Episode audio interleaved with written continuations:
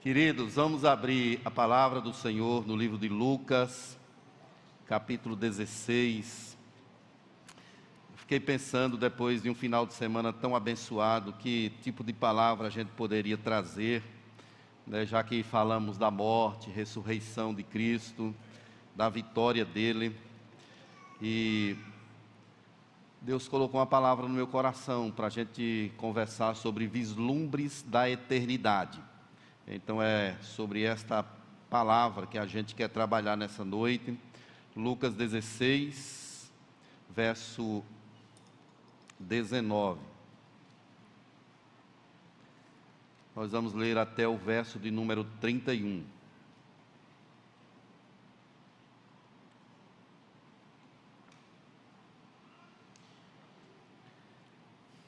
Ora, Havia certo homem rico que se vestia de púrpura e de linho finíssimo, e que todos os dias se regalava esplendidamente. Havia também certo mendigo, chamado Lázaro, coberto de chagas, que jazia à porta daquele, e desejava alimentar-se das migalhas que caíam da mesa do rico, e até os cães vinham lamber-lhe as úlceras. Aconteceu morrer o mendigo e ser levado pelos anjos para o seio de Abraão. Morreu também o rico e foi sepultado. No inferno, estando em tormentos, levantou os olhos e viu ao longe a Abraão e Lázaro no seu seio. Então, clamando, disse: Pai Abraão, tem misericórdia de mim, e manda Lázaro que molhe em água a ponta do dedo e me refresque a língua porque estou atormentado nesta chama. Disse, porém, a Abraão: Filho, lembra-te que recebeste os teus bens em tua vida, e Lázaro igualmente os males. Agora, porém, aqui ele está consolado e tu em tormentos. E além de tudo, está posto um grande abismo entre nós e vós, de sorte que os que querem passar daqui para vós outros não podem nem os de lá passar para nós.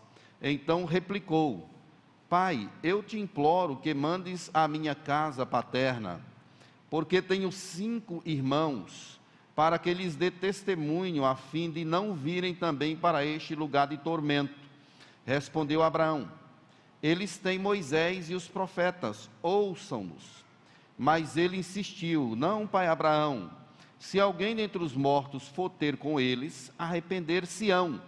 Abraão lhe respondeu: Se não ouvem a Moisés e aos profetas, tampouco se deixarão persuadir, ainda que ressuscite alguém dentre os mortos.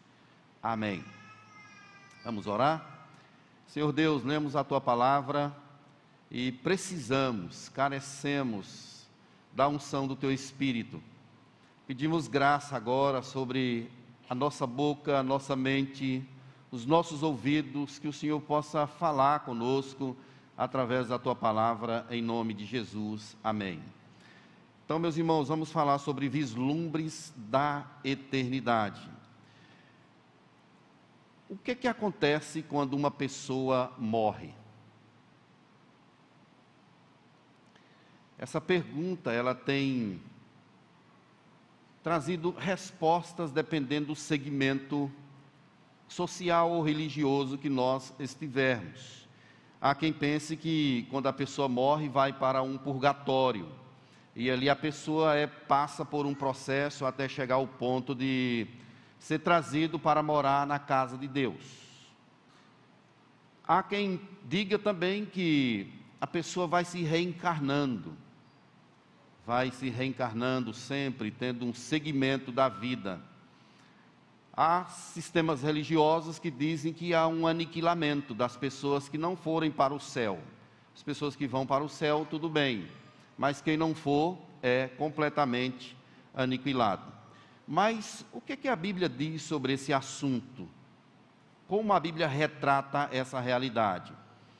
Os textos da Bíblia que falam sobre isso, eles são claros e também escuros ao mesmo tempo, porque é algo que perpassa até o nosso entendimento. Deus ele nos mostra através de pinceladas como é a vida depois da morte, como o que, que acontece depois que o homem morre. Nós estamos diante de um texto que é muito rico e que mostra-nos um pouco dessa realidade. É uma parábola, há quem diga que é uma parábola aqui, mas outros estudiosos dizem que não é uma parábola, porque tem um nome de Lázaro, de uma pessoa e de um homem pobre. E diferentemente das outras parábolas de Jesus, que não tem nome algum, apenas histórias, esse, esse contexto aqui ele traz o nome de uma pessoa. Mas não vamos entrar nesse mérito. O fato é que Jesus, através desse ensinamento, dessa história que ele está contando, ele está trazendo realidades grandiosas a respeito da vida. Devemos lembrar que Jesus ele está numa caminhada. Ele está saindo para ir para Jerusalém. Então ele vai resoluto para esse lugar aonde ele finalmente será entregue. Jesus caminha e vai ali trabalhando situações, encontrando com pessoas, operando milagres e fazendo coisas grandiosas. Se a gente retornar lá no capítulo 9, verso 51, nós vamos ver a expressão: Aconteceu que devia ele ser assunto ao céu manifestou no semblante a intrépida resolução de ir para Jerusalém. Então, vejam que o contexto dessa passagem ele é bastante amplo. E ele pega lá desde o capítulo 9. E a gente vai para o capítulo 13, verso 33, e mostra outra vez. Importa, contudo, caminhar hoje, amanhã e depois, porque não se espera que um profeta morra fora de Jerusalém. Jesus estava firme, resoluto, caminhando para a cruz, o local onde finalmente ele seria morto. E aqui nessa passagem, Jesus ele mostra essas realidades futuras, eterna, eternas, por causa de um comportamento, o comportamento dos fariseus. Eles tinham um ensinamento de que as pessoas ricas elas eram abençoadas por Deus, portanto, elas estavam é, fadadas a irem para o céu, enquanto que as pessoas pobres, elas eram amaldiçoadas, portanto, elas estariam fora dos padrões de Deus, daquilo que Deus queria para a vida delas. Então, é por causa disso que esse texto é suscitado, ele é falado aí. Então, vamos entender algumas realidades aqui à luz desse texto. Se você observar aí o capítulo número 16, verso 13, esse é o texto-chave, ou é o versículo-chave que nos dá ideia para compreendermos a passagem que a gente leu. Capítulo 16, verso 13, diz que ninguém pode servir a dois senhores, porque ou há de aborrecer-se de um e amar ao outro, ou se devotará a um e desprezará o outro. Não podeis servir a Deus e às riquezas. E por causa dessa palavra, as pessoas é, ridicularizavam de Jesus. Então vejam que esse é o nosso foco. É o ponto que vai nos dar a compreensão da passagem que a gente leu. Não podem servir a Deus e às riquezas. Por isso, por causa dessa palavra, desse comportamento dos fariseus, é que Jesus ele conta essa história retratando uma existência real ou então uma parábola. Mas vamos entender algumas coisas que Jesus nos diz aqui em tom de advertências. Primeira delas é sobre o perigo da inversão de valores espirituais. É isso que esse texto trata aí dos versos 19 até o verso 21.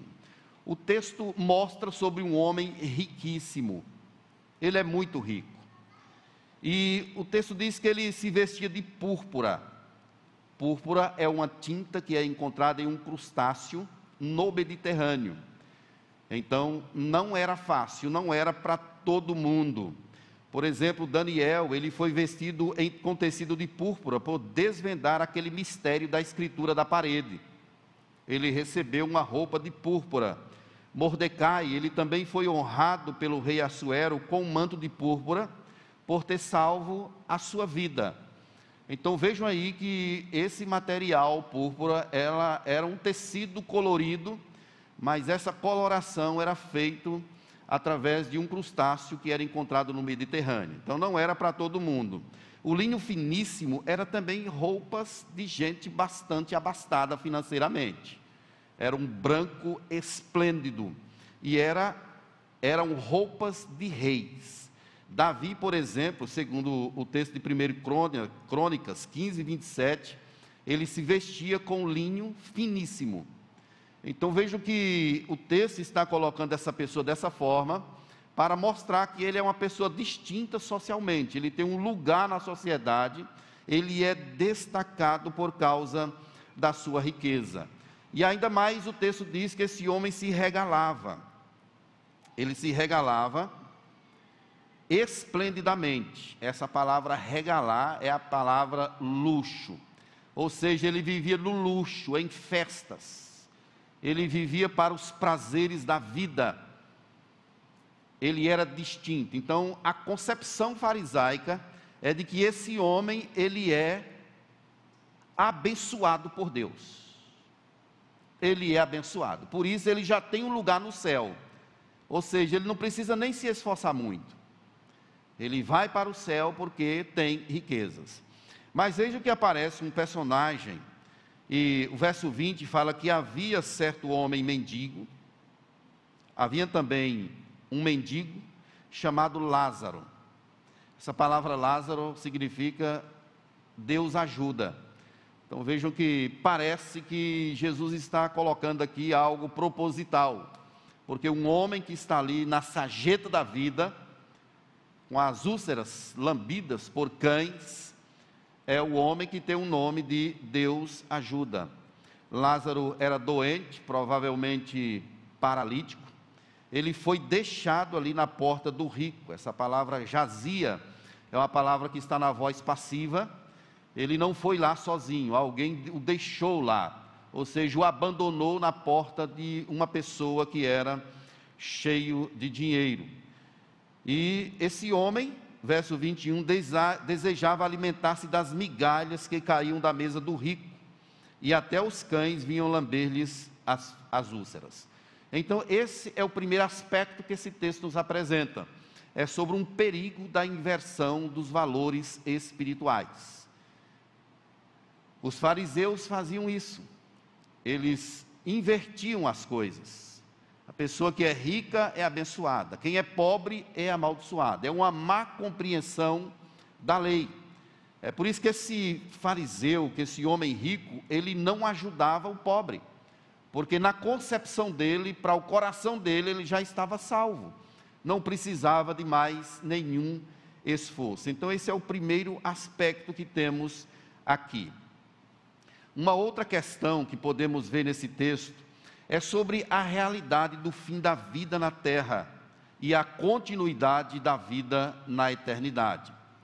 É isso que retrata aí o verso número 22 da nossa passagem o texto é bem claro: aconteceu morrer um mendigo e ser levado pelos anjos para o seio de Abraão. Então vejo que a morte chegou para o mendigo. E o texto nem mostra que ele foi sepultado. Por que, que ele não foi sepultado? Porque na perspectiva farisaica, ser sepultado era para gente rico, por causa do dinheiro, custava caro. A festa era muito grande. Então, o pobre, ele morre e ele é jogado numa vala, talvez. Mas o texto diz aí que ele foi levado para o seio de Abraão. Essa palavra seio, a palavra grega colpos, ela significa entre os braços. O colo. Seria, seriam outras traduções para essa palavra seio. Esse homem é levado nos braços, como um pai que carrega um filho em seu colo, para o seio de Abraão. O seio de Abraão é um tipo de céu onde o sofrimento é estancado. Não vamos pensar a princípio nos céus na morada de Deus, mas vamos pensar em um local onde os seus sofrimentos foram estancados, tiveram um fim. Está reclinado no seio de Abraão significa que ele foi honrado. Ele foi honrado. Veja que ele tem uma vida na terra desprezível, doente, vivendo na sageta da vida, mas agora ele é levado no colo para um local onde ele tem as suas dores findadas e ele é honrado, está próximo a Abraão, declinado em seu peito, é de fato para uma pessoa que é altamente honrado. Então é isso que esse texto aqui significa, ele foi honrado por Deus. Mas vejam que o rico também morreu. Verso 22: Morreu também o rico e foi sepultado. Vejam que o texto já fala que o rico é sepultado, porque a sepultura, mais uma vez, não era para qualquer um, nem todo mundo tinha condição de ter uma sepultura e de também bancar uma festa, como eles faziam nessa cultura. Mas o texto diz que o rico foi sepultado. E na sequência, ele usa a palavra no inferno essa palavra no verso 23, no inferno, é a palavra Hades, que não é ainda o inferno no sentido literal, o lugar da habitação de Satanás e seus demônios. Mas inferno aqui pode ser traduzido também por mundo dos mortos. Então ele foi para esse local e veja o que o texto diz que ele está em tormento ele está em tormento. E essa palavra tormento, ela vai aparecer aí no texto pelo menos quatro vezes. Verso 23, verso 24, verso 25 e verso 28. Aparecem aí as palavras, essa palavra tormento. E ela significa é uma ferida com um objeto pontiagudo, ou seja, é alguém que tem a sua vida na terra regalada, em luxo, nos prazeres, mas agora na vida pós-morte, ele está tendo um objeto pontiagudo lhe ferindo. Então, essa mesma palavra, ela é utilizada no texto de Marcos, capítulo 5, verso 7, quando o próprio um demônio, ele diz assim: "Que tenho eu contigo, Jesus, filho do Deus Altíssimo? Conjuro-te por Deus que não me atormentes." essa palavra não me atormentes é a mesma palavra que Jesus está empregando aqui para mostrar esse homem rico que agora está vivendo esse tempo de tormento em sua vida. Então, aquele que supostamente tinha uma vida regalada, aprazível, em festa, em luxo, agora ele está sofrendo as penúrias. As penúrias.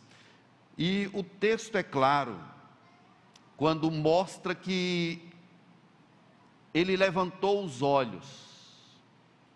Verso 23: E viu de longe a Abraão e Lázaro em seu seio. Essas expressões, elas não podem é, servir para a gente dizer o que tem no céu e o que não tem. Algumas pessoas utilizam essa passagem para dizer que há possibilidade de ver as pessoas lá, de conhecer as pessoas mas não é seguro afirmar isso a partir dessa passagem, porque esse não é o foco que Jesus está tratando aqui na passagem. Então Jesus está dando apenas pinceladas daquilo que é os céus, e ele está mostrando um homem que está em tormento. Jesus está contra-argumentando o ensinamento dos fariseus, que levavam para distante o ensinamento da sua palavra. Mas o fato é que esse homem, ele vê a Lázaro e Abraão. De longe, ele contempla essas coisas, ele observa tudo isso. Mas, a partir daqui, o texto nos mostra uma terceira realidade. É a, é a realidade de que um dia não haverá mais possibilidade de alteração do destino. Esse é o foco aqui. Não é dizer se lá no céu dá para ver as pessoas, dá para conhecer as pessoas, mas o foco que Jesus está trabalhando aqui é que um dia a oportunidade ela vai acabar, ela vai passar. Jesus está ensinando para um grupo de fariseus essa realidade. Eles eram ricos e é bem provável que com os fariseus estavam também os saduceus, que eram mais ricos ainda, que traziam esse ensinamento em suas reuniões. E Jesus está dizendo que um dia a oportunidade vai passar. Mantenhamos em mente o verso 13 do capítulo 16. Ninguém pode servir a dois senhores, porque o há de aborrecer-se de um e amar ao outro, ou se devotará a um e desprezará o outro. Não podeis servir a Deus e às riquezas. Um dia a oportunidade vai passar, disse Jesus. O homem rico, mesmo no estado pós-morte, ele continua orgulhoso e vê a Lázaro apenas como um servo vil, desprezível. Olhe que ele diz assim: manda que Lázaro. Ele continua egoísta, pensando apenas no seu alívio não há nenhuma demonstração de arrependimento aqui da parte dele. Ele poderia, talvez, perguntar: Pai Abraão, por que, que eu estou passando por isso? O que, que aconteceu? Não era para eu ir para os céus, mas ele está pensando nele. Olha, manda que Lázaro me alivie. Ele acha que ele ainda pode ver a Lázaro como esse servo vil, desprezível que estava à sua porta de Acarso, que é um escritor do Novo Testamento, comentarista, ele diz assim: mesmo nessa situação, o rico ignora Lázaro. Mesmo estando num, num estado de sofrimento pleno, ele ainda ignora a Lázaro. Estando numa situação altamente deplorável agora, ele olha para Lázaro e o vê apenas como um servo vil. Mas vejam que o rico ele está em tormentos e não mostra nenhuma espécie de arrependimento. Ele chama Abraão de pai. Essa expressão ela é muito interessante aqui no texto, porque chamar Abraão de pai evoca o Antigo Testamento, a fé, aquela estrutura toda que havia no Antigo Testamento que ele conhecia, que ele sabia do que se tratava. Chamar Abraão de pai aqui revela o próprio coração dele, porque Abraão ele é o pai da fé. É o exemplo maior, vamos dizer assim, do Antigo Testamento, é a referência de um homem que andou com Deus, que viveu com Deus. Então, chamar Abraão de pai significa pertencimento. É como se ele dissesse assim: Olha, eu pertenço a essa família aí, eu sou seu filho, eu pertenço a essa estrutura genealógica.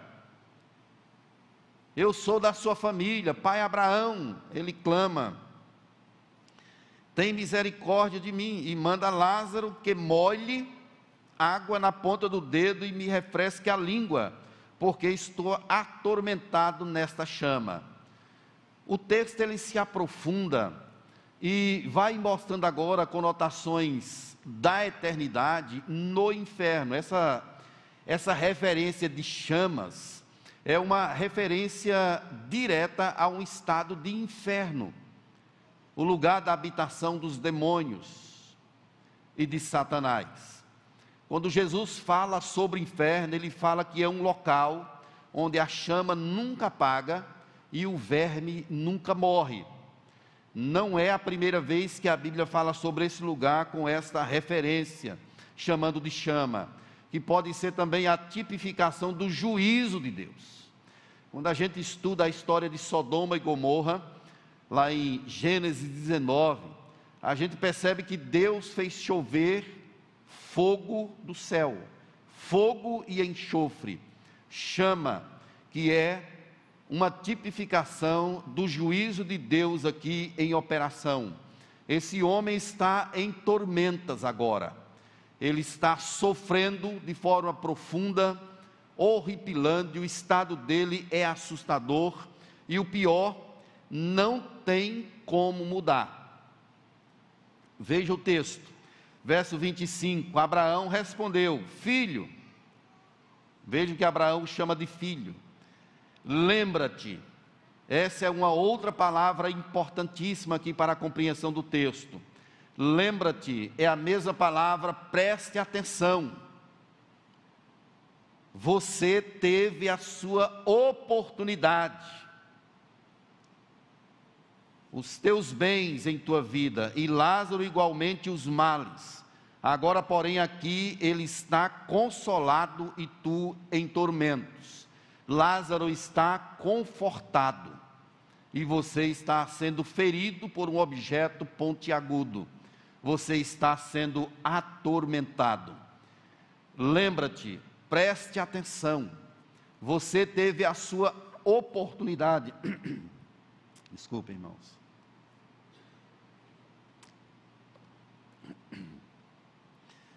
Você teve a sua oportunidade e não aproveitou. Por isso você está perdido, vivendo nessa situação de tormento.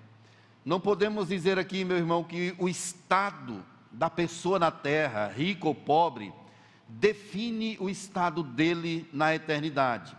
Não é isso que Jesus está trabalhando aqui. O que ele está dizendo é que esse homem estava cego pelos ensinamentos dos homens. Ele era um religioso. Talvez ele soubesse a lei, mas ele não cumpria a lei. Ele achava que ele era rico o suficiente, portanto, merecedor da salvação. A oportunidade passou na frente dele. Olha o verso 26. E além disso, está posto uma fenda, ou uma grande fenda, um grande abismo entre nós e vós, de sorte que os que querem passar daqui para vós outros não podem, nem os de lá passar para nós outros. Não é possível mudar. Podemos dizer aqui, meus queridos, que a chance que há é nesta vida. Quando a pessoa morre, você pode rezar 200 mil Ave Maria. Você pode sacrificar o que você quiser. Pode fazer culto, pode correr atrás, pode rezar missa. Não há mais como alterar. É por isso que a Bíblia diz: se ouvides a sua voz hoje, não endureçais o vosso coração. Os mortos não louvam ao Senhor, nem os que descem à região do silêncio. Nós lemos na abertura desse culto um texto lá de Hebreus, do capítulo 9, que diz que ao homem está proposto morrer uma única vez, vindo depois disto o juiz eterno. Não há como mudar. Ou seja, a oportunidade ela vai cessar. Não é sem razão que o profeta Isaías orienta dizendo assim: buscai ao Senhor enquanto se pode achar, invocai-o enquanto ele está perto. Um dia tudo acabará. Chegará um momento que Deus colocará fim na história. E você que está vivo, é tempo de buscarmos a Deus com afinco, com determinação, com inteireza de alma, voltando nosso coração totalmente para Ele. Não dá para brincar com questões eternas. Deus não estava de brincadeira quando entregou seu único filho para morrer em nosso lugar. Havia uma clausura, uma prisão eterna Satanás trazia os homens em seu jugo. Deus, então, num ato de amor eterno, enviou seu filho para nos resgatar. Quando Jesus morreu, o véu rasgou-se, abrindo a oportunidade. O chamado de Deus é: venham, entrem pelo novo e vivo caminho, com intrepidez, com coragem. Jesus abriu a porta e agora nos chama para entrar. Oportunidade de servir a Deus, de nos entregar totalmente ao Senhor, é algo que não podemos perder. Não fique dando desculpas. Tem gente que diz assim: quando eu for mais velho, eu vou para a igreja.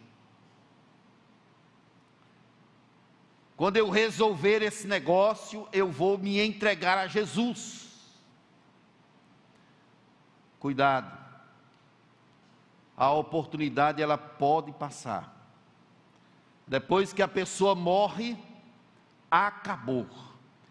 Quando alguém morre com Deus, você pode se alegrar e entristecer ao mesmo tempo, por conta da perda daquela pessoa. mas há uma convicção de que aquela alma, ela vai para Deus. Mas quando a pessoa morre sem Jesus, não há mais o que se possa fazer, não há mais como mudar destino de absolutamente ninguém, é por isso que Jesus está dizendo aqui: você teve a oportunidade, teve a sua riqueza, os seus bens, mas você permaneceu cego. Você não aproveitou o tempo da visitação. É preciso olhar para textos como esse, irmãos, e entender que eles nos chama para mais próximo do Senhor, para servir a Ele com interesse, com totalidade da nossa alma. Esse texto nos ensina ainda uma quarta questão que eu quero abordar aqui é que as Escrituras são necessárias e suficientes para a salvação. É isso que está ensinado aqui quando ele pede. Verso 27, ele então replicou: Pai, eu te imploro que me mandes à minha casa paterna. Eu quero voltar lá. Não há mais como voltar. Quem morreu não vem mais a esse mundo. Se você me disser assim, pastor, eu já vi uma pessoa que já morreu, vou dizer a você assim: olha, certamente foi, pode ter sido Satanás, que por autorizado por Deus permitiu que essa pessoa aparecesse. Mas pela perspectiva bíblica, não há mais como. Morreu, não tem mais como aparecer, mas esse homem, ele quer ir Pai, eu te imploro que me mandes à minha casa paterna. Por que, que ele quer ir? O verso 28. Porque eu tenho cinco irmãos. É uma referência à família dos fariseus, dele próprio ali. Para que eles dê testemunho, a fim de não virem também para este lugar de tormento. Eu quero evangelizá-los. Eu quero alertar a eles para que não venham para cá e sofram como eu estou sofrendo. O que que Abraão responde? Verso 29. Eles têm a Moisés e os profetas. Ouçam-os. Moisés e profetas aqui é a Bíblia. Não é que Moisés estivesse lá, os profetas, mas é a escritura, do, é o Antigo Testamento. Eles têm Moisés, a lei, e têm os profetas, os livros proféticos ouçam-os. É o ensinamento de que a Bíblia ela é necessária e suficiente para a salvação. Ninguém é salvo a parte da Escritura. Não há como ser salvo sem a Bíblia. A, própria palavra nos ensina que a fé vem pelo ouvir, e ouvir a palavra de Deus. É a forma de Deus salvar alguém, é pela pregação da Escritura. Não há outro jeito. Ninguém nunca foi salvo sem essa revelação especial de Deus. Só contemplando a natureza, não tem como a pessoa ser salvo. Apesar dos céus proclamarem a glória de Deus, mas a natureza não fala do redentor, não fala da cruz, é por isso que Deus deu a Escritura, para que nós a proclamemos, e o próprio Deus, ele cumpre a parte que cabe a ele, que é de aplicar a sua palavra ao coração daquelas pessoas que foram vistas por ele antes da fundação do mundo. Não tem como a pessoa ser salvo sem a Bíblia. É por isso que você deve anunciar. Não perca tempo. Entregue um versículo, uma palavra. Diga assim: Deus é amor, Jesus te ama. Deus amou o mundo de tal maneira e deixe que Deus opera. A pessoa só é salvo mediante a pregação da Escritura. E é interessante que Deus, Ele vai trazer as pessoas a quem Ele tem um propósito eterno. Ele vai levantar gente para ir lá anunciar a palavra. E a palavra sendo dita, sendo anunciada, ela provoca vida no coração das pessoas. É por isso que a igreja, nós temos de ter amor pela Bíblia, porque sem ela tudo está perdido. É a única forma de você ser alimentado é através da Escritura. Se eu passasse aqui uma hora contando o meu testemunho, você sairia daqui vazio. Mas a palavra de Deus, um só versículo, ele alimenta a nossa alma, é o de melhor que Deus tem, é Deus falando conosco. Nós temos de ter compromisso com a Escritura, porque ela é lâmpada para os nossos pés e é luz para os nossos caminhos e totalmente necessária e suficiente para a salvação da alma. De forma que ela é uma espada, é chamada de espada do Espírito. É isso que Jesus está ensinando aqui. Ele, eles têm lá a lei, tem os profetas, ouçam-os ouça a Bíblia, creiam nela,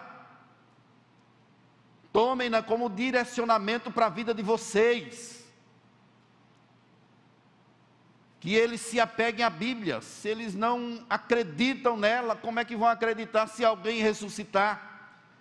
Essa, esse pedido aqui, meus irmãos, ele está conectado com pe outros pedidos que os fariseus faziam.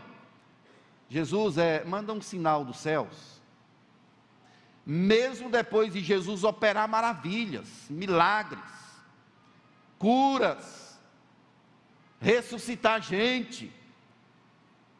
Lázaro havia sido ressuscitado um pouco mais atrás, aí no capítulo 11. Mas vejam que eles ainda insistem em pedir sinais. Eles querem algo mais palpável. É isso que ele está pedindo aqui, um sinal. Mas vocês têm a Bíblia, eles estão com a Bíblia, que eles ouçam a Bíblia. Nós somos um povo bem-aventurado, irmãos, porque nós não vimos, mas nós cremos. Você precisa de sinal? Ninguém aqui precisa de sinal. Nós já temos o maior, a palavra revelada, temos a Jesus em nosso meio. Jesus está conosco, está em nosso viver, e isso é tudo. Nós não precisamos ver coxo andar, não precisamos ver mortos sendo ressuscitados, não precisamos de testemunhos de milagres, Deus abençoe que essas coisas aconteçam, mas o que eu quero dizer é que não precisamos dessas coisas para crer. Nós cremos por causa da palavra revelada em nosso coração, e isso é tudo. Ela é suficiente e necessária para a salvação. Ouça a Escritura. Respondeu-lhe Abraão: Eles têm Moisés e os profetas, ouçam-nos. Vejam a rebeldia desse homem rico, mesmo estando em estado de tormenta. Tormentos, verso 30. Mas ele insistiu. Isso aqui é uma é como se ele tivesse utilizando uma adversão ou uma adversidade. Mas ele insistiu. Não. Como não? Não, pai Abraão, não é assim que você está dizendo, é outra coisa. Mas que cara insolente, nem o cara estando no inferno não, não muda. Tem um comentarista que diz que isso aqui é o, é o estado de pecado inveterado do ser humano. Não há nenhuma alteração. Ele vai se perdendo cada vez mais, mesmo em estado de tormentas. Se alguém dentre os mortos for ter com eles, eles vão se arrepender. Se aparecer um fantasma, eles se arrependem. Mais uma vez, ele está agindo aqui com insolência, contrapondo. Há uma conjunção adversativa aqui no texto, mostrando que esse homem está arguindo com Abraão, dizendo que não é assim. Se aparecer lá uma pessoa morta, eles vão se arrepender. É como se ele tivesse fazendo uma tentativa para abrir um caminho que não fosse o caminho da Escritura, que é altamente suficiente e necessária para a salvação. Quer dizer que se um morto ressuscitar e for lá pregar o Evangelho, eles vão se arrepender?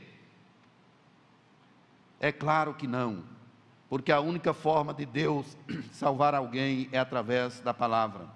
Abraão, verso 31, porém lhe respondeu: Se não ouvem a, a lei, se não ouvem a Bíblia, se não obedecem à Bíblia, tampouco se deixarão persuadir, ainda que ressuscite alguém dentre os mortos.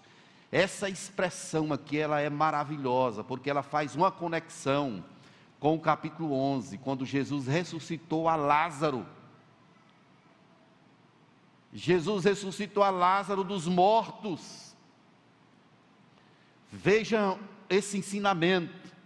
Eles não se deixarão persuadir, ainda que ressuscite alguém dentre os mortos. Ou seja, vocês viram Lázaro, depois de quatro dias, sair do túmulo. E mesmo assim não se arrependeram, permaneceram na dureza do coração de vocês. Não é verdade que as pessoas se arrependem se alguém ressuscitar e for lá pregar. A Bíblia, meus irmãos, ela é suficiente para a salvação. Anuncie a palavra de Deus. Proclame Jesus. Você que tem funcionários que não conhece a Deus, fale de Jesus para eles. Você que tem secretária em casa, e você é crente, mas nunca falou de Jesus para essa pessoa, você está cometendo um erro. Fale de Jesus. Diga a essa pessoa que Jesus a ama. Não esconda, porque você tem um grande tesouro. Você que é empresário, de repente você pode inventar um culto semanal lá na sua empresa. Chamar seus funcionários, ler um versículo da Bíblia e fazer uma oração naquele meio, pode ser que tem gente ali que não conhece a Deus, mas que talvez tenha o seu nome escrito na eternidade no livro da vida. E de repente Deus pode usar um momento desse, através de você, para levar essa pessoa ao conhecimento da palavra. Ide por todo mundo e pregai o Evangelho a toda criatura. Não é para a gente ir para países distantes esse foi o nosso chamado, mas o nosso chamado pode ser aqui para perto para o apartamento do nosso vizinho, para a pessoa que trabalha com a gente, para o nosso pai, para a nossa mãe, para o nosso filho, para o nosso irmão. Vamos falar de Jesus, igreja. Vamos disseminar o Evangelho. Vamos pregar a palavra, prega a palavra, porque só ela, só ela pode resgatar uma alma das garras de Satanás. Deus, ele tem compromisso com a sua palavra, e a palavra que sai da boca de Deus, ela não volta vazia, mas ela cumpre o propósito para o qual fora designado. A palavra de Deus, ela é viva. É por isso que você precisa anunciar.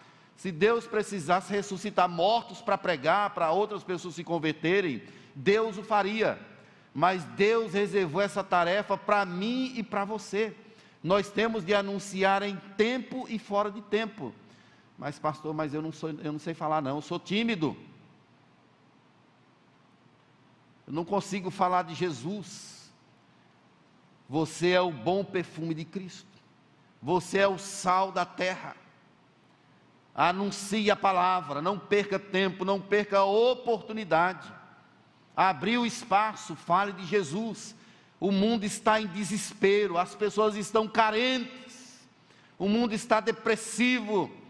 Satanás trabalha com força, sabendo que pouco tempo lhe resta, tem clausurado as pessoas, e você tem o remédio, está em suas mãos.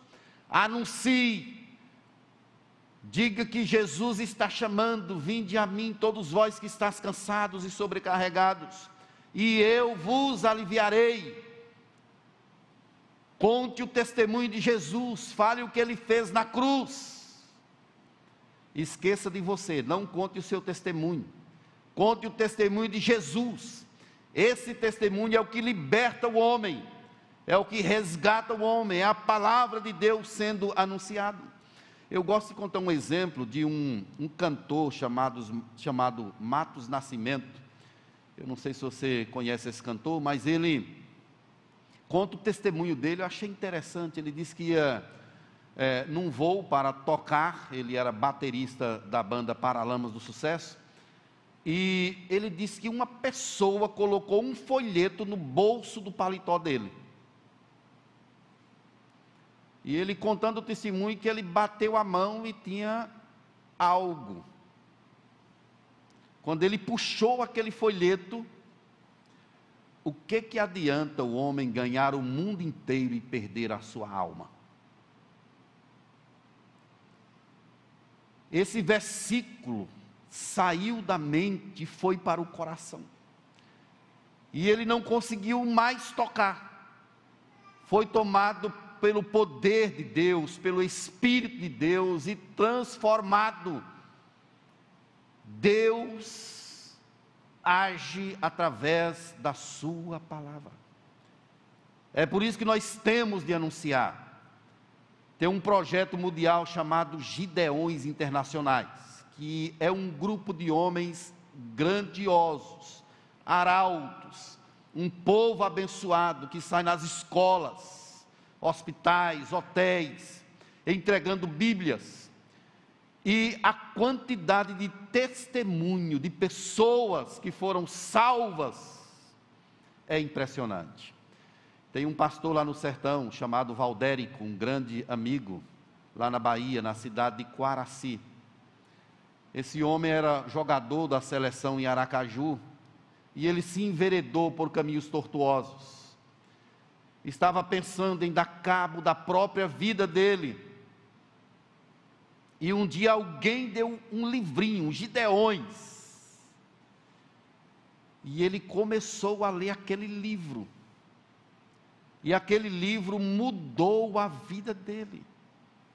Hoje ele é um pastor, um servo, a palavra de Deus, ela é viva e ela é necessária para a salvação. É isso que esse texto está nos mostrando aqui.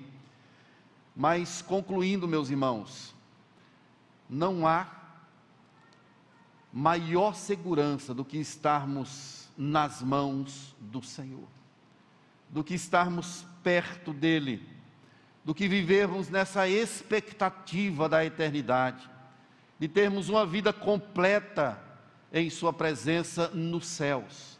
Deus tem algo precioso preparado para mim e para você, e devemos viver em razão disso. Não há purgatório, não há reencarnação, não há. Há uma vida que nós precisamos viver de forma intensa, profunda, perante Deus, na presença de Deus e termos a certeza da vida eterna eu quero trazer algumas lições para o nosso coração. A primeira delas é que o céu e o inferno são realidades. No final da vida humana está o céu ou o inferno.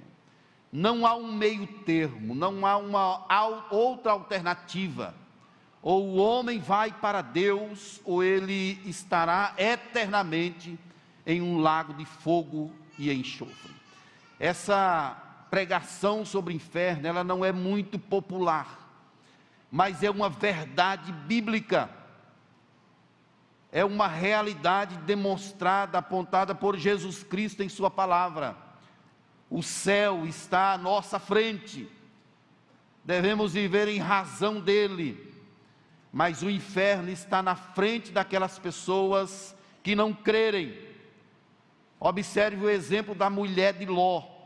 A Bíblia diz que Ló era um homem que gemia por causa do pecado da sua geração. A mulher de Ló não creu e foi transformada numa estátua de sal, um monumento de incredulidade. O céu e o inferno são realidades, não tem esse negócio de aniquilamento. A pessoa morreu, não tem Deus, está aniquilado, não tem isso. Jesus mostra que há uma eternidade em um lago de fogo e enxofre, sofrimento e degradação eterna. Outra questão, meus irmãos, que podemos aprender aqui é que, que quem rejeita a palavra de Deus será condenado por ela. Eu fico triste quando eu vejo a Santa Ceia passar na frente das pessoas e a pessoa menear a cabeça, dizendo que não pode participar. Isso é muito perigoso, porque a Santa Ceia ela está anunciando algo. A igreja reunida aqui nesse bairro, ela é uma bênção, mas é também um sinal visível os vizinhos, aqui a igreja, eles sabem que aqui há um povo que busca Deus, que glorifica o nome do Senhor. E isso serve tanto no âmbito para a evangelização, como para a condenação na eternidade daqueles que não crerem. São sinais que Deus levanta na terra. Mas finalmente, meus irmãos, após a morte, não há mais como alterar o destino. O tempo é hoje. Se você entrou nesse lugar e ainda não entregou a sua vida a Cristo, quem sabe você possa fazê-lo hoje. Você que é crente, diz que ama a Deus, mas vive uma vida distante, não se aproxima, não se agarra valendo, está meio lá e meio cá Volte o seu coração para Deus, se arrependa. Se quiserdes e me ouvides, comereis o melhor dessa terra. Se recusardes e fordes rebeldes, sereis devorados à espada. Porque a boca do Senhor o disse. Isaías 1,17. Precisamos voltar o nosso coração para Deus, meu querido. Em nome do Senhor Jesus. Na eternidade, não há mais como mudar. Você que ama a Deus de coração, viva uma, de forma intensa para a glória dele, em nome do Senhor Jesus. Vamos ficar de pé?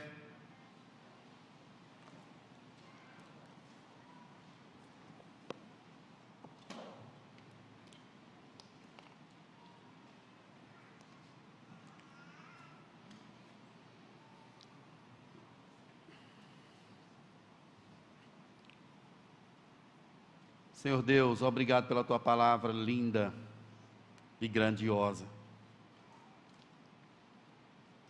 Obrigado por esse presente majestoso, grandioso que é termos a tua palavra em mãos e em nossos corações. Eu quero te pedir, Deus, que nos abençoe, nos visite, desperta a nossa alma, desperta o nosso coração Aviva-nos, ó Deus, para que possamos vislumbrar essas perspectivas da eternidade. Não deixe que vivamos dormindo, ó Deus, a tua palavra nos exorta, dizendo que já é tempo de despertarmos do sono. O dia se aproxima, a hora está chegando.